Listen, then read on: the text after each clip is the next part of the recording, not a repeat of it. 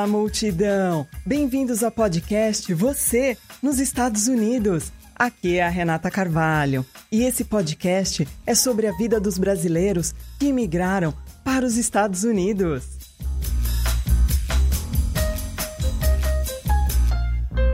E a gente vai bater um papo, compartilhar histórias, experiências, ouvir diferentes pontos de vista com a contribuição de convidados que residem em diversas regiões deste país.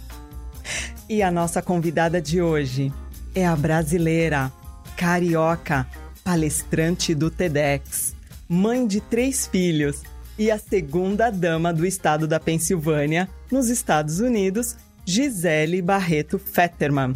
Obrigada por sua participação, Gisele. Obrigada pelo convite, Renata. Gisele, eu, eu devo confessar a você que quando você me respondeu sim, eu comemorei até com dancinha.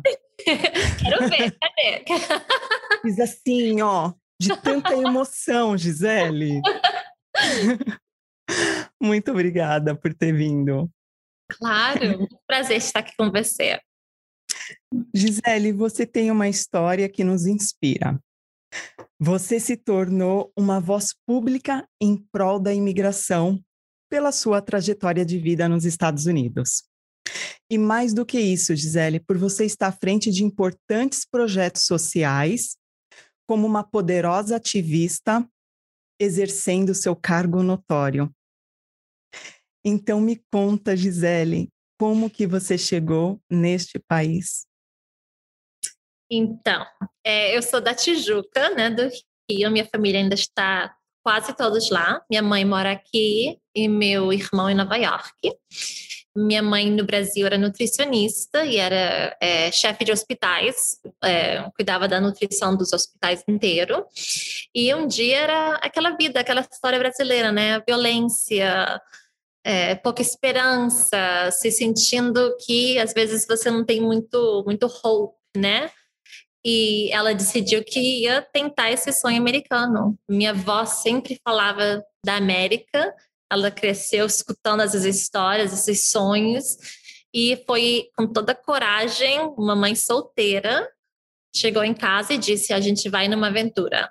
Então, eu lembro que eu tive que arrumar minha mala, eu tinha sete anos, né, quase oito anos, e eu lembro com aquela idade pensando que tudo era tão importante no meu parto, né? Eu pensava, como eu vou botar minha vida toda numa mala? E é, eu acho que, assim, eu aprendi que nada tem importância, assim, coisas materiais, mas eu aprendi com, com sete anos, porque eu tive que escolher, eu escolhi um, um ursinho, é. a minha boneca preferida, é um caderno que eu escrevia como meu diário, e, assim, de um dia para o outro, a gente agora está em Nova York, a gente chegou, era uma neve terrível, era a pior neve que tiveram uns 14 anos, com tênis de lona, né?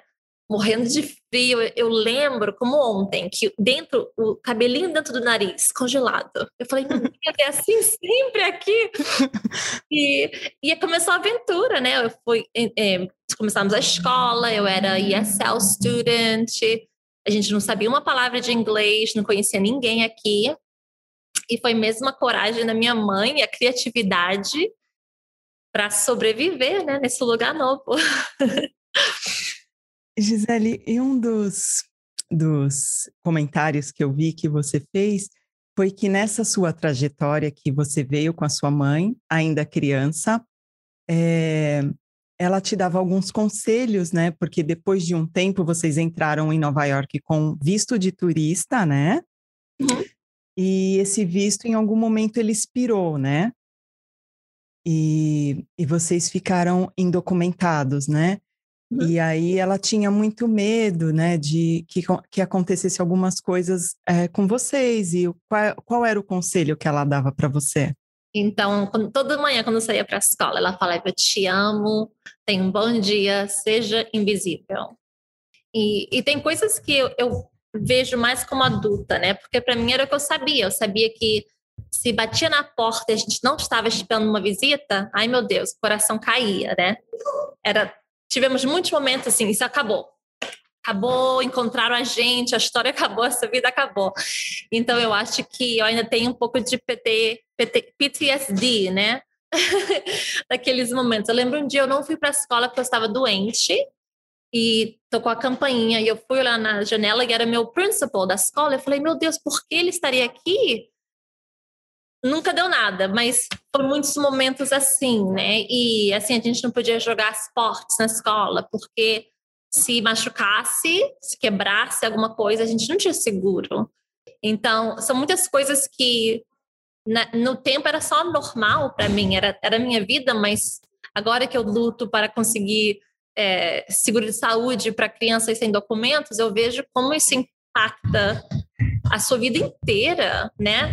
Eu lembro quando era no high school, quando era para fazer as entrevistas com counselor para a universidade, o meu counselor não queria encontrar comigo. Ele falou: ah, ela, ela não tem documentos, não vai mesmo para a universidade, eu não vou gastar meu tempo. Então, isso afeta, e não afeta a vida inteira, mas naquele tempo eu acho que você está só sobrevivendo, né? Você não está pensando no futuro. Eu acho que isso me afetou de um jeito que, até hoje, se alguém pergunta para mim, assim, onde você se vê em cinco anos? Eu não consigo responder, né? Eu, eu não consigo ver longe. Eu acho que quando você está sobrevivendo por tanto tempo, eu acho que isso afeta a sua habilidade de ver depois de hoje e de amanhã. Eu estou tentando, estou trabalhando nisso em mim mesma. Mas eu acho que você transformou essa dor numa cura tão grande, porque você não se vitimiza, Gisele, nos seus discursos, em nenhum momento, muito pelo contrário. Você conta a sua história é, dando inspiração para as pessoas também saberem os seus, os seus lugares no mundo, sabe? Você não tem um documento, mas você é um ser humano que você pode produzir, que você vai ter seu espaço. Então, é, o fato de você não se vitimizar, é, eu acho que é isso que é o seu empoderamento, sabe? Ah, obrigada. Eu, eu, eu tive muita sorte de ter sempre um é, o presente de perspe perspective, né? Perspectiva. Perspectiva. É, então, assim, minha mãe sempre falava que eu tinha óculos rosas, né? Que eu via o mundo com óculos rosas, mas eu acho que isso eu aprendi dela de muito jeito.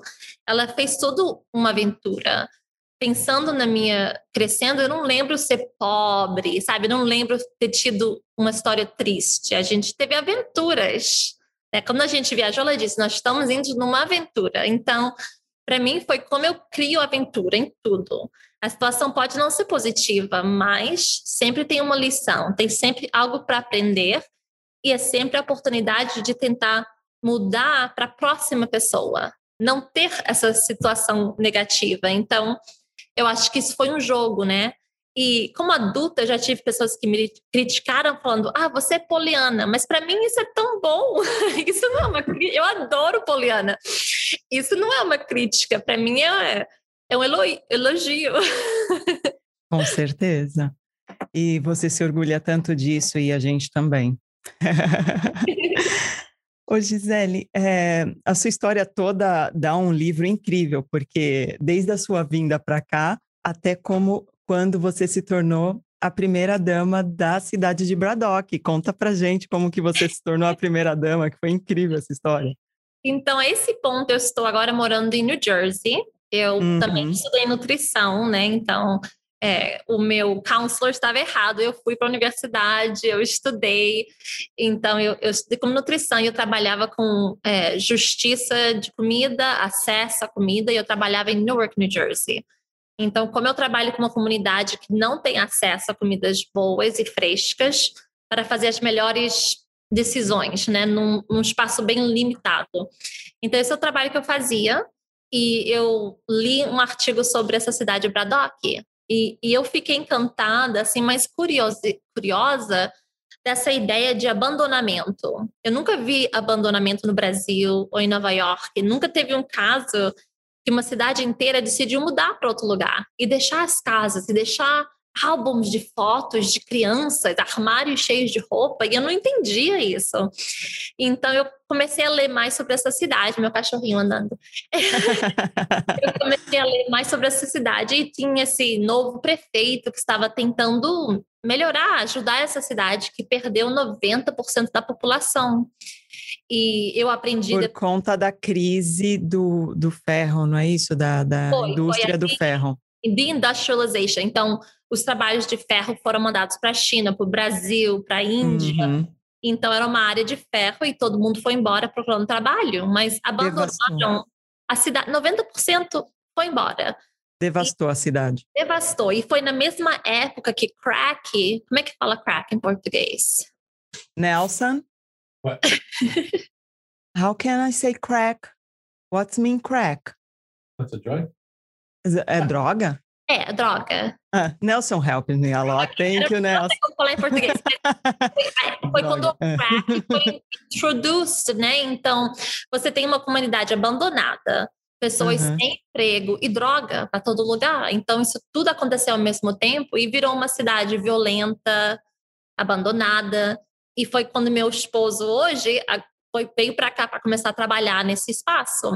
Então, eu li, aprendi sobre essa cidade e eu fiquei assim curiosa, eu queria conhecer, eu queria entender como isso acontece. Então, eu mandei uma carta para a cidade, para o borough, né, falando que o trabalho que eu fazia, e eu estava curiosa, eu queria conhecer. A carta foi entregada para ele, entrega para ele, ele me ligou e eu vim visitar. Então, eu dirigi de Nova York para cá. Aí encontrei com ele, conheci a cidade e daí foi que rolou, né? Ele se apaixonou, claro, quando eu cheguei. Óbvio. Óbvio. Evidente. Aí daí começou a história. Aí eu mudei para cá. Aí um ano e meio, quase dois anos depois. e você se tornou então a líder comunitária de Braddock, né? Porque ali você implementou várias ações, vários projetos por saber da inúmeras necessidades humanas ali, né, Gisele? É, nessa época eu estava em Newark e eu, eu passei muito tempo escutando, conhecendo, entendendo quais os problemas eram. Quando eu cheguei para Braddock, eu estava começando do zero, né? Então, foi muito tempo escutando, conhecendo os moradores, tentando entender quais eram os problemas, quais eram as necessidades, então é um ano só de escutar, né? De, de, de aprender. Sim. Aí, aí eu estou pronta para responder. Quando eu tenho a informação e eu sei o que, que eles precisam, a voz deles, aí eu chego a um lugar onde eu posso tentar responder às necessidades e criar programas para, para ajudar. Uhum. Gisele, você estudando nutrição, a gente tem um problema de saúde aqui, que é a obesidade, né? É, inclusive no Brasil também já, já, é, já tem esse problema. É, você tem algum projeto, alguma ação, ou como que você vê para poder diminuir, ou, porque o cardápio na América, pelo menos na região que nós estamos aqui na Pensilvânia, né, onde também não é muito colaborativo, né? O cardápio, assim, nos restaurantes. É, é, difícil, e especialmente em áreas de pobreza, porque calorias são baratas. Né? Baratas. Né? Então, você, é, você fala, ah, mas você pode comer melhor, mas o que é barato são as calorias. E, uhum. e também, eu trabalhei com famílias em Newark que eu falava, vamos conversar sobre as suas frutas. Que vegetais você tem? Eles me mostravam ketchup. Tá entendendo? Então, é uma grande parte de educação faltando. Eles falavam, mas eu tenho tomate. Mas não é a mesma coisa. Então, eu acho muito importante não assumir né, que todo mundo entende, porque isso não é ensinado nas escolas. Nem doutores recebem é, instrução de nutrição. Não recebem. Por isso que muitas vezes você vai num médico e ele está te dando pílula, ele não está perguntando o que, que você come, como você dorme, né? Isso não é parte de instrução na América, nem para médicos. Então, eu acho que tem muita coisa que tem que mudar mas eu acho que primeiro é, não é assumir que todo mundo sabe o jeito certo. Isso é aprendido, né? E, e muitas famílias foram criadas assim. Eles só comeram essas coisas que não são de bem nutrição. Eu acho também outra coisa são comidas de comfort, né? Talvez a, a vovó fazia essa comida bem gorda, bem ruim, mas era a sua conexão, a sua avó que criou você e essa comida te traz conforto. Eu acho que isso são alguns dos problemas com comida nesse país. É verdade. E essa questão do imigrante indocumentado, Gisele, com essa questão da saúde pública, é, como que é o acesso desse imigrante indocumentado para a saúde pública aqui? Não, nenhum.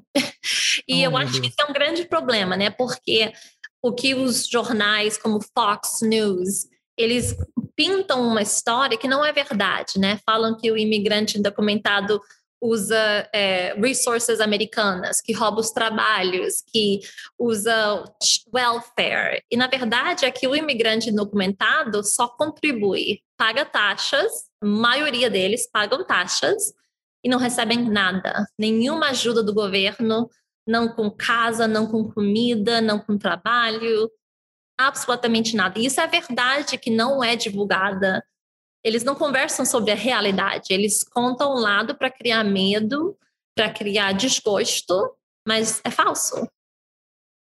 Então esse indocumentado ele não tem acesso à moradia, por exemplo, ele não consegue não. comprar uma casa, Gisele? Não, pode comprar uma casa, mas não tem acesso a é, Section 8 housing, onde ajuda a pagar a casa, como o americano tem esse direito. É, indocumentado não recebe food stamps que é ajuda com comida. Se você é pobre, você aqui recebe ajuda com comida. Indocumentado não, não tem seguro de saúde. Então, esses programas todos que o governo criou para ajudar famílias, uma família indocumentada não recebe nada, mas pagam taxas, só que não recebe de volta. E o que, que muda a situação deles com essa nova administração, Gisele? A gente espera que vai mudar, mas ainda está muito cedo. Coisas que mudaram já é que estamos aceitando mais refugiados no país. Isso mudou diretamente. O processo do visto, de ser aprovado mais rápido, isso já está melhorando. E tem conversas que eles vão criar um passo para legalização, mas ainda não vi nada disso. Eu não estou muito feliz ainda com como border está sendo a resposta do border com a vice-presidente, né? Então é uma grande melhora, claro, da última do último presidente, mas a gente ainda está esperando para ver melhoras.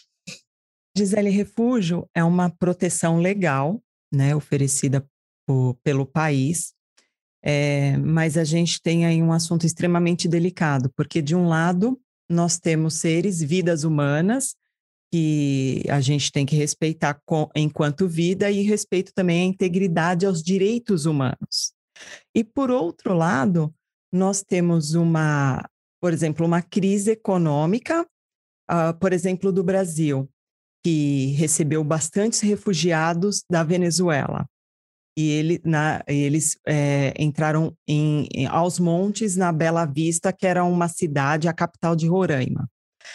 A capital de Roraima, ali a Bela Vista, ela também não tinha um suporte financeiro, econômico, é, de saúde para acolher esses refugiados da Venezuela. Então, como que a gente é, entende essa questão de ser sensível à vida humana mas de de repente não ter estrutura econômica é, de saúde para acolher mais pessoas, porque isso aumenta a violência, desemprego. Como que resolve isso, Gisele? Eu acho que tem que ter um compaixão, né? Tem que ter um sistema que está olhando para pessoas como pessoas, não como números. Mas na verdade é que a América encontra dinheiro para o que eles querem, né? Tem ilimitado dinheiro para o militar ilimitado dinheiro para guerras. Eu acho que é importante priorizar o que é importante mesmo. Estamos em guerras por quantos anos? E o dinheiro nunca falta para isso. Eu acho que a gente tem que viver o que a gente diz que nós somos na América, né? Você vem aqui, a gente vai receber com braços abertos ao que está escrito na Estátua da Liberdade. Mas por muito tempo nós não estamos vivendo isso. E o dinheiro existe, eu acho que é botar no lugar certo. É, Gisele, vou tocar num assunto que o ano passado, é, acho que em outubro do ano passado, aconteceu um episódio é, que uma senhora é, atacou, né, com palavras, com insultos, é, contra você no supermercado. E você deu várias entrevistas sobre isso e, inclusive, publicou o rosto dela nas suas redes sociais, né? Falei, esta é brasileira. e me conta o que, que aconteceu ali, meu Deus. Ai, olha, assim, tem muita coisa boa nesse país, sem dúvida, mas o negativo existe em todo lugar. Sim. Ódio existe no coração e eu gosto de viver nessa bolha, né, que do amor. É, que acredita que você não pode odiar alguém sem conhecer eles. Eu quero, eu preciso acreditar isso para eu poder continuar o trabalho que eu faço, né? E ter esperança. Eu tenho que acreditar isso. Mas essa experiência me mostrou o outro lado. Foi muito difícil ver para mim. Ela. E o que que ela falou para você? Então, eu estava. Normalmente eu tenho segurança, mas eu não saio sempre com eles, porque eu quero ter uma vida normal, né? Então, eu fui no mercado pertinho da minha casa, sem segurança, sozinha. E eu estava na fila para pagar de máscara. Nesse tempo ainda todo mundo estava usando máscara. E ela me reconheceu na hora e disse: Essa é a palavra horrível, essa é uhum. a que Fetterman casou. Como, como se eu estraguei o sangue dele, sabe? O sangue puro americano, eu estraguei. Aí disse que eu não mereço viver nesse país, que eu devia voltar, eu sou uma palavra N, gritando assim, you're an uhum. N, you're an N, é, uhum. é, você é uma ladra, e eu não sou boa em, em é, responder assim, eu não sou rápida, eu não, eu não sou sarcástica, eu só começo a chorar, é só o que eu tenho. Eu, eu fico assim congelada e eu começo a chorar se alguém é, é ruim comigo. Então eu rapidamente peguei minhas coisas, entrei no meu carro e ela me seguiu até o carro. Foi nesse momento que eu consegui filmar o finalzinho da, da agressão dela. E ela até tirou a máscara, gritando, sabe? E eu fiquei em choque por um tempo, assim. Eu chorei, eu fiquei um pouco congelada, mas eu vi uma pessoa que me odiava. Ela me odiava, sem nunca ter me conhecido antes, somente porque eu não nasci nesse país, né? E isso foi muito difícil. Eu acho que isso foi a parte mais difícil de aceitar, de processar, é que existem essas pessoas, eles moram em volta da gente e, e devem ter filhos que meus filhos vão conhecer. E isso para mim foi a parte mais difícil, aceitar isso, porque eu eu gosto de viver sem saber essas coisas. Um, e eu publiquei. Eu falei, eu amo esse país, amo, amo, amo esse país, mas nós somos um país divididos. Nós somos um povo divididos. E eu não lembro agora o que, eu escrevi exatamente, mas eu sei que ela não nasceu assim, né? Ela não, não nasceu não. sentindo isso. Alguém ensinou para ela isso e eu quero que ela pare de ensinar isso para a próxima geração. E eu queria que ela se visse, né? Porque o vídeo foi visto 20 milhões de vezes. Sim. Sim. Eu queria o que, que ela. Que aconteceu com ela depois disso? Você soube? A polícia Ou fez você... uma investigação uhum. e, disse, e foi dito que eu poderia ter processado ela por ethnic intimidation. Tinha umas três coisas que eu podia ter processado. Eu disse que, em vez de processar, eu queria que ela recebesse tratamento, suporte, classes de sensitividade, tudo isso. Isso foi eu para eu não processar ela, eu exigi que ela fosse por esse processo. E, mas nunca vi ela de novo, ela não pediu desculpas, nada disso. Talvez um dia. Mas o que eu queria, eu queria que ela se visse e falasse: Meu Deus, eu não gosto dessa pessoa, eu não quero ser uhum. essa pessoa. E eu também queria que outras pessoas se vissem nela e falassem: Putz, isso podia ter sido eu, eu tenho que. Eu tenho que mudar, eu tenho que aprender, eu tenho que crescer. Então, foi assim que, que essa história foi. Mas Você recebeu ela apoio? Banned, ela foi banned do, do grocery store para sempre. Ela não pode entrar em nenhum Audi no país inteiro pro resto da vida. E olha que o Audi tem uns preços bons, a gente já está fazendo propaganda aqui de graça, né? I love Audi. Então, ela saiu no prejuízo totalmente, porque o Audi tem um bom preço. Patrocina a gente, Audi, por favor. gente, falar em patrocínio, é, se vocês têm, estão é, é, desfrutando da nossa entrevista, se vocês estão gostando e puderem contribuir é, fazer as suas doações, se vocês puderem. A gente tem o link do patrão aqui embaixo, na descrição do vídeo. Se vocês puderem, a gente agradece. Muito obrigada. Ô, Gisele, você nesse, nesse alvoroço, você recebeu o apoio das pessoas? Principalmente Ai. das mulheres? Muito, muito, muito, muito, muito. É, do governador, de, de é, políticos altos aqui, com certeza. E isso é a maioria, a maioria é boa, né? Mas eu acho que isso forçou as pessoas a confrontar é, a realidade, né? Porque isso existe também. Existe em volta da gente, são nossos vizinhos, são nossos tios, são nossos avós. Essas pessoas estão nas suas famílias. Então, era pensar quem na minha família é assim, que eu posso ter uma conversa, né? Porque todo mundo faz piada quando é Thanksgiving, né, a ação de graças, ai meu Deus, eu vou ter que ver aquele tio racista ou aquele vô que eu não aguento, mas não, as conversas não acontecem, né? Então eu acho que isso foi uma oportunidade de, de mostrar a realidade que existe. Ela é, ela é vó de alguém, ela é tia de alguém, ela é mãe de alguém. E ela, e ela está envergonhando alguém. Muita gente. Mas eu acho que foi assim uma oportunidade de confrontar a realidade que existe em famílias, né? Um, é, mas sim, teve muito apoio do Brasil, do mundo todo. Que bom, Gisele, que bom. Gisele, o que, que você faz assim no seu tempo livre? O que, que a segunda dama do estado faz assim para se divertir? Eu tenho três filhos, então eu faço tudo com eles. A gente, uhum. eu acredito em fazer tudo. Então, todo dia, se eu não estou trabalhando, a gente vai fazer alguma coisa. Ai, mãe, estou cansada. Não, vamos passear. Eu também sou artista, eu faço mosaics e trabalho com artes fibras, eu faço é, rugs, tapetes um, e large embroidery, ponto de cruz, então eu faço muita arte.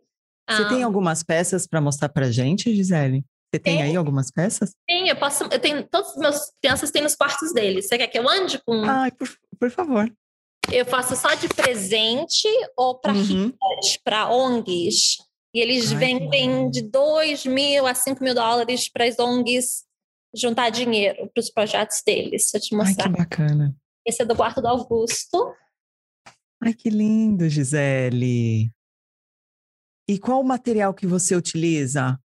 Então, eu faço é, embroidery, mas tam tamanho extra, extra large. Então, eu uso pegboards de garagem, né? Uhum. Então, material grande com lã. E eu faço todos os patterns. Uhum. E, então, eu faço uns três por meses para ONG, a gente, eu posso fazer um para o seu show, para você rifar, para juntar dinheiro. Ai, eu quero. Obrigada. eu já aceitei, Gisele. Lidar com pessoas generosas é bom, né? Ai. Ô, Gisele, aí você falou para o seu, então, nosso vice-governador, né? Você quer viver tranquilo ou você quer viver na emoção? Porque casar com brasileiro é viver na emoção, não é, Gisele? A gente estava, a gente teve um evento em Filadélfia duas semanas atrás. Aí um cara parou o João e disse, porque eu só chamo ele de João. Ele disse: "Ai, eu também sou casada com uma brasileira, né, uma americana". Aí ele, legal, ela é doida também. Aí ele falou: "É". Ela me chama de João o tempo todo. Ele disse, yes! And it's the best thing that ever happened to me. A melhor coisa que já aconteceu comigo na vida. Oh, gente. É, mas então, assim, ele vive em altas emoções. Sempre. Sempre música tocando aqui, todo mundo dançando, minha mãe, é sempre barulho aqui em casa. Um, e ele é bem, assim, diferente. Ele é bem tímido. Ele é oposto, mas a Não gente... Parece, Gisele. É, ele é bem shy, bem tímido, encabulado. E eu sou assim, blá, blá, blá, blá, blá. Então, é, funciona bem, casa bem um casal. Que bacana. Gisele, então agora vamos falar dos seus projetos que são lindos. Eu vou, eu vou citar é, eles aqui, aí a gente depois comenta rapidinho um por um. Então, dos projetos que você tem, que você criou em 2012, a Free Store, que é uma loja onde todos os produtos são doados e gratuitos. Hoje são 13 unidades no estado, é isso? É, com itens para casa, roupas, sapatos, fraldas e brinquedos. Você é cofundadora do 412, da Food Rescue, né? Uhum. Que é um esforço comunitário para acabar com a fome e reduzir o desperdício de alimentos. Você também criou o For Food P, é, PGH, né? Que é o PH, PGH. É uma, uma organização sem fins lucrativos que trabalha para defender a inclusão. É, você também criou um aplicativo para conectar os supermercados é, a outros doadores de comidas e abrigos. E você também tem um projeto da Hello Hijab. Hijab? Uhum. É isso? É assim que fala? Hijab, aham. Uhum. Hijab, que confecciona lenços muçulmanos para bonecas Barbies. Hum. e também, é, não sei se você conseguiu implementar esse trabalho, que eu vi que estava o começo, mas eu não sei como é que está agora, você me responde. É, você, tem, você começou um trabalho no sistema penitenciário, onde você cria salas lúdicas de visitação é, para os filhos de, dos presos. Uhum. É, tudo isso. Então, é, assim, eu tenho muita sorte, né? Que eu, eu sou super ADHD, sabe? O cérebro que não para nenhum momento, o tempo todo cheio de ideias. E eu posso criar elas e fazê-las realidade. E para mim isso é um sonho. Eu sentar numa mesa e trabalhar, eu fico doida, não é para mim, eu tenho que estar tá criando. Então eu posso, para mim eu posso ver um problema, né? E eu tenho que encontrar a solução. Então, com os meus filhos, eles não podem reclamar de nada. Aqui em casa, eles vão reclamar, só pode reclamar se eles têm uma ideia como melhorar o problema que eles estão reclamando. Então, isso força. Primeiro, eles reclamam muito menos, mas eles estão sempre pensando como fazer as coisas melhores. E eu quero que eles saibam que eles têm poder, né, de poder mudar as coisas e melhorar as coisas.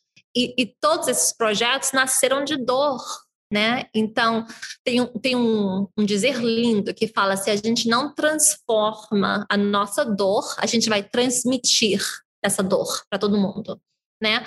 Então, é fazer a decisão de transformar essa dor. Como você tira uma situação feia, triste, e responde de um jeito lindo, cria uma coisa bonita que deixe nascer dessa, dessa situação. Então, a Free Store nasceu porque a gente pegou nossos móveis da rua, né? Quando eu morava em Nova York, era dia de lixo, minha cama, meu dresser, minha mesa, tudo veio do lixo. E eu via o gasto, né? Eu, eu falei, putz, eu saio do Brasil, agora eu moro num país que taca tudo fora. Como pode ser tudo tão disponível aqui nesse país.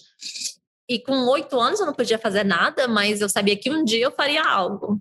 Então a loja não só trata do, do necessi que é necessidade das pessoas, necessitam essas coisas, mas elimina o, o gasto, né? os nossos landfills ficar cheio de coisas que outras pessoas podem usar. É. Tem sofá lá, Gisele? Estou tão precisada de um sofá. não, mas Olha, eu posso te falar áreas de Pittsburgh que você vai no dia do lixo, com certeza você encontra um sofá muito bom. Eu, não encontrei uma, uma cadeira, Gisele, que ela tem até um apoio, ela é de balanço, encontrei no meu lixo lá perto do container, do condomínio. Uhum. Ela tem um ela é de balanço e ela tem até um apoiador de, dos pés que balança junto. Eu achei ah, incrível. Eu me apaixonei por aquela cadeira. Eu estava com meu marido, que ele é americano. Eu falei assim: nós vamos levar essa cadeira embora. Ele falou: não, né? Não. Eu falei, eu entro num divórcio, mas eu vou levar essa cadeira embora. Você não está entendendo? Ele nunca Ganhou. mais. Ah, ah, tá lá em casa, na minha sala, cadeira linda, super. É, eu é, também não tenho frescura. Até com segurança ainda. Se tem. Eu estou dirigindo, eu vejo uma rua cheia de coisa, eu falo, dirige devagar. Eu tenho que ver o que está aqui nessa esquina. Eu falo que nunca vão tirar de mim. Eu fui dumpster diver uma vez, está comigo para sempre. Comigo também, não, é, é, mais forte do que eu. Então, se tiver um sofá, alguma coisa lá que eu vou querer um sofá. Inclusive, essa roupa aí que você tá também, se um dia você quiser doar também. As minhas roupas, tudo acaba na loja. Tudo que eu tô usando, eventualmente, acaba no Free Store. É, mas assim, Foreign 2 também, porque eu, a gente era dumpster diver em Nova York. Eu via o que as lojas tacavam fora. Coisas maravilhosas. Verdade. Comida perfeita, né? E eu queria eliminar esse processo. Então, Foreign to Food Rescue trabalha resgatando essa comida antes de acabar Sim. no li uhum. para organizações que, que alimentam pessoas que vivem com inseguridade de comida. Isso é incrível. Outra coisa que eu li também, Gisele, que eu te ovacionei. Porque é, durante a, o mandato né, que, que o, seu, o seu esposo assumiu, o seu marido assumiu, que é o John Fetterman, ele, né, vocês têm direito à, à residência, à mansão oficial, né? Aí o, o que, que é? Com chefe e jardineiro. Ai, Gisele, eu ia usufruir tanto dessa mansão. Aí o que, que a Gisele Fetterman fez? A mulher mais generosa que tem aqui. Ah, gente, eu não vou usar essa mansão, não. Eu vou abrir a mansão e. Fala aí, Gisele, o que, você fez? Então a gente foi a primeira, segunda família na história de Pensilvânia não viver na casa com chefe e com jardineiro. E o engraçado é que eu não cozinho nada e o que eu cozinho é horrível. E eu falei, João, é amor mesmo, porque você não quer um chefe. a minha comida horrorosa. Mas então eu disse, eu não quero a casa, mas eu quero essa piscina. Então, mas foi divertido porque eu tinha acabado de entrar como segunda dama. Aí cheguei lá, olha, essa, essa piscina, eu quero que seja uma piscina pública. Aí os advogados todos, meu Deus, o que, que, eu vou What? fazer com essa piscina? Mas conseguimos. Então, tá abrindo, a gente vai anunciar hoje que está abrindo para esse ano também.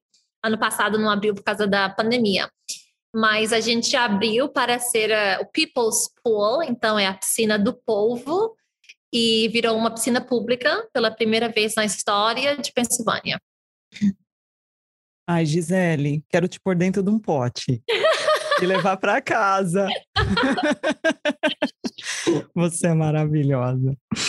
Ai, Gisele. E qual a idade dos seus meninos? Não, você tem dois meninos e uma menina. Qual a idade dos seus garotos? O Carl tem 12 anos. Carl Temilson, que foi o nome do meu tio, Temilson, que faleceu com Covid no Brasil. Né? É. Perdi muita família com. Sinto muito, Gisele, eu sinto muito por isso. Obrigada. Aí a minha menina Grace tem 10 anos e o pequeno uhum. Augusto tem 7. Ah. E você percebe neles algum uh, alguma intuição assim para cargo público ou para o lado mais artista igual da mãe? Para onde eles estão se direcionando? Se direcionando? O mais velho, ele é bem entrepreneurial. Ele, assim, ele tá sempre com ideia de fazer alguma coisa. Ele é bem é, motivado. Bem Gisele. Bem maturo. Não, ele é muito mais maturo que eu. Ele é bem maduro, assim. A minha menina é bem artística. Ela pinta muito bem, é bem criativa. E o pequeno é doido, né? Feral. Eu não sei o futuro dele. Ele é bem doce, mas ele é um doido. E, com, ele não consigo ver ainda. Eu acho que ele vai ser um surfista em Califórnia, não sei. Gisele, você costuma visitar o Brasil. Não é... muito, mas eu fui pouco tempo antes da pandemia, foi a minha última vez lá. Eu estive lá no agosto antes da pandemia. E quando você chega no Brasil, qual o sentimento que você tem assim? O que que você encontra no Brasil que você não encontra na América? A minha família, né? Meus primos que eu amo tanto, meu pai está lá, meus tios, e eles visitam, assim, não tem visitado tem tempo agora, por causa da pandemia, mas. É, e, assim, é, é, é, aquela saudade, né? Que só existe essa palavra em português, é o único jeito de, de falar. Mas eu me sinto em casa, eu amo aqui, claro. Mas meu sonho sempre fez de que o meu povo, que o Brasil tivesse orgulho de mim, né? Nós então, temos. Obrigada. E eu tenho também muito, assim, guilt, né? Que eu penso, ah, eu devia estar no Brasil fazendo esse trabalho, né? E um dia, talvez, né? Mas é, eu sinto muita falta da minha família. Eu cresci com muitos primos juntos, né? Todo mundo sempre junto. E isso é difícil. Eu falo que ser imigrante é viver com o coração quebrado. Porque todo Verdade. mundo que eu amo nunca vai estar no mesmo lugar ao mesmo tempo, nunca. Isso é difícil. Mas é, eu e muitos outros, né, que vivem assim, com o coração partido. E o que, que você sente que você tem aqui na América que você não encontra no Brasil, por exemplo? Ai, eu, eu, vivo aqui tanto mais tempo, né? É difícil falar assim, mas eu, eu leio o jornal todo dia no Brasil, eu tenho medo pela minha família, a violência que existe lá, uh, os horrores que já viram, que já viveram. E eu acho que o Brasil é um país tão maravilhoso, tem tudo para ser, tudo. E eu sonho só que encontre esse caminho, né, para poder ser tudo que pode ser. O presidente que nós temos agora só está levando o Brasil para trás, mas eu tenho esperança que o futuro, se, que o Brasil se encontre o caminho fora, como a gente encontrou aqui, né? Estamos encontrando. Eu espero que o Brasil encontre também. Você tem pretensão de concorrer a algum cargo público, Gisele? Nunca. E é, eu fico lisonjeada quando alguém fala para mim isso, eu agradeço, mas político é tão é, politics é tão mean, né? Como eu falo essa palavra exatamente desse jeito em português? É tão... Mas, Gisele, você não acha que você tendo um cargo público, você já faz tanto sozinha? Eu sei que não é sozinha, você tem apoiadores, mas você tendo um mais, você vai ter mais força, mais aliados, é, você vai ampliar tanto, porque é, eu acho que a política ela mostra, ela acentua aquilo que você é.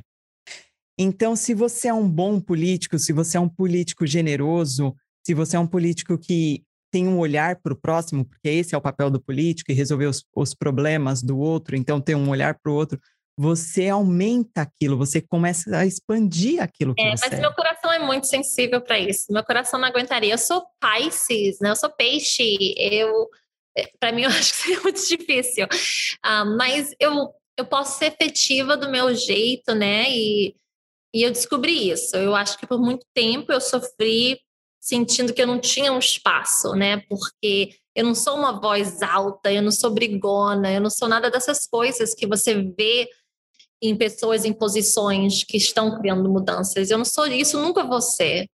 Mas eu, eu acho que a minha meu forte é ser tão vulnerável e ser soft, né? E ser é, carinhosa e, e e amar. Eu acho que isso é o que eu tenho.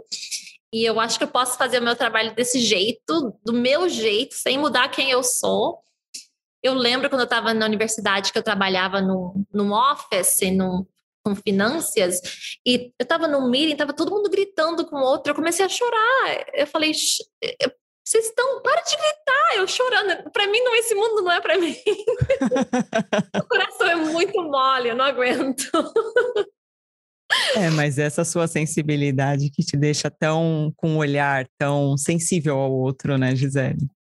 Eu acho que, assim, eu tenho muitas ideias para outros projetos e eu acho que se eu posso continuar fazendo desse jeito, né? Aí eu vou continuar, vamos ver. Mas não, eu não sonho com isso, não. Eu não quero poder, eu não tenho ego nenhum. E para mim, esse mundo não é para mim. E, Gisele, qual é a dica brazuca que você dá para quem tem intenção de vir para os Estados Unidos para morar? Eu tento contar a história realística, né? Eu quero, eu quero dar esperança. Mas eu tenho empresa brasileira que me escreve todo dia: ah, me arranja trabalho, me hum. faz para ir. E isso não é a realidade, né? O brasileiro aqui vai sofrer muito, a vida não é fácil. E se você tem a coragem para. E, e, e, você está preparado para uma vida difícil, eu não vou falar nem para ninguém não ouvir, mas a realidade não é essa. É difícil. É difícil e foi difícil por muito tempo, mas um, não é, é, Tem esperança de, de, de fazer, se você acredita e luta mesmo. Mas eu não sou a pessoa que posso, sabe? É, é, aí me ligam para visto. E eu não tenho nada a ver com nada dessas coisas, mas eles pensam porque é uma brasileira que ela pode ajudar. E eu adoraria, claro, trazer todo mundo para cá, mas infelizmente eu não tenho esse poder ou acesso. Boa. Gisele, você quer deixar o site, algum contato, o site da sua, da sua organização? Sim, claro, sociais, meu quiser. Eu vou deixar meu e-mail, é Gisele, G-I-S-E-L-E, uhum. at forgoodpgh.org. Então, F-O-R-G-O-O-D pgh.org. É, seu e-mail pode constar na descrição do vídeo, Gisele? Pode, claro, eu respondo todo mundo. Meu Deus, não fala isso, Gisele. Às vezes demora, mas eu respondo todo mundo. Gisele, quando você me respondeu também, que eu te mandei o, o, o link do programa, né? Que você me falou parabéns pelo programa. Eu falei, bom, ela viu, né? Eu vi que você era bem atuante na sua rede social. E aí foi onde eu fiz o, o convite, né? E você falou, ah, eu, eu vou ver, né? Eu vou colocar na minha agenda, mas eu, eu vou ver. Nesse momento eu pensei, porque o programa é novo, tem um pouco mais de um mês, tem toda uma produção profissional, nós estamos aqui, a gente não está brincando, mas assim, é um programa novo, tem poucas visualizações. Eu pensei, quando ela for ver as visualizações, a casa caiu para mim. Porque é uma mulher palestrante do TEDx, que dá entrevista aos principais veículos de comunicação desse país. Eu falei, a casa caiu para mim. E assim, é, nesse momento, acho que você pensou, essa pessoa é tão sem noção, né? mas é tão bonito que ela tem tanta fé e coragem que aí eu acho que é por isso que você aceitou. Nada a ver. Nada. eu falo que não tem ninguém acima e ninguém abaixo, estamos um do lado do outro, todo mundo tentando sobre, survive, sobreviver. E assim, eu, eu, não, eu não penso nada assim. Né? Assim, eu adoro fazer entrevista com alunos. Alunos, eu faço toda entrevista de aluno que me pede. Pode ser terceira série ou college. Oh. Porque eu lembro na universidade, tentando pegar entrevista, ninguém me respondia. Mesma então, coisa eu. São meus preferidos, eu faço com todo mundo. E é todo mundo a mesma, são todo mundo a mesma coisa, sabe? Eu não tô nem aí para nada disso. Não, Gisele, você é a nossa segunda dama. Você não é a mesma coisa. Exato. Gisele, muito obrigada por sua participação, por essa entrega, por, por tudo mesmo, por sua generosidade, por você representar a gente com tanto amor. Eu comentei hoje com meu professor de inglês, né? Estávamos online e eu falei que eu ia entrevistá-la hoje pro, pro meu canal.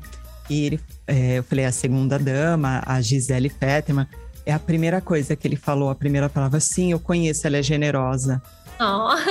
Então, é, eu falei, nesse momento, eu falei, como ela está representando a gente com lucidez, com, com, com tamanho mesmo. Obrigada, muito obrigada, Gisele. E uma caipirinha juntas, breve, tá? Ai, por favor. Obrigada, Gisele. Um abraço, boa sorte. Ah. Tchau, tchau. Gente, um recado final. Este conteúdo está disponível nas duas plataformas, YouTube e Spotify. O link do, do nosso Spotify está aqui na descrição do vídeo. Se você está gostando das entrevistas e gostaria de contribuir com doações para o crescimento do canal, o link do Patron está aqui embaixo na descrição do vídeo. Você que é brasileiro, que mora nos Estados Unidos e gostaria de compartilhar com a gente a sua jornada, a sua história, o, o e-mail está abaixo na descrição do vídeo. Se esse conteúdo fez sentido para você, compartilhe, dê sua opinião. Essa troca é muito importante para gente. Muito obrigada e até a próxima.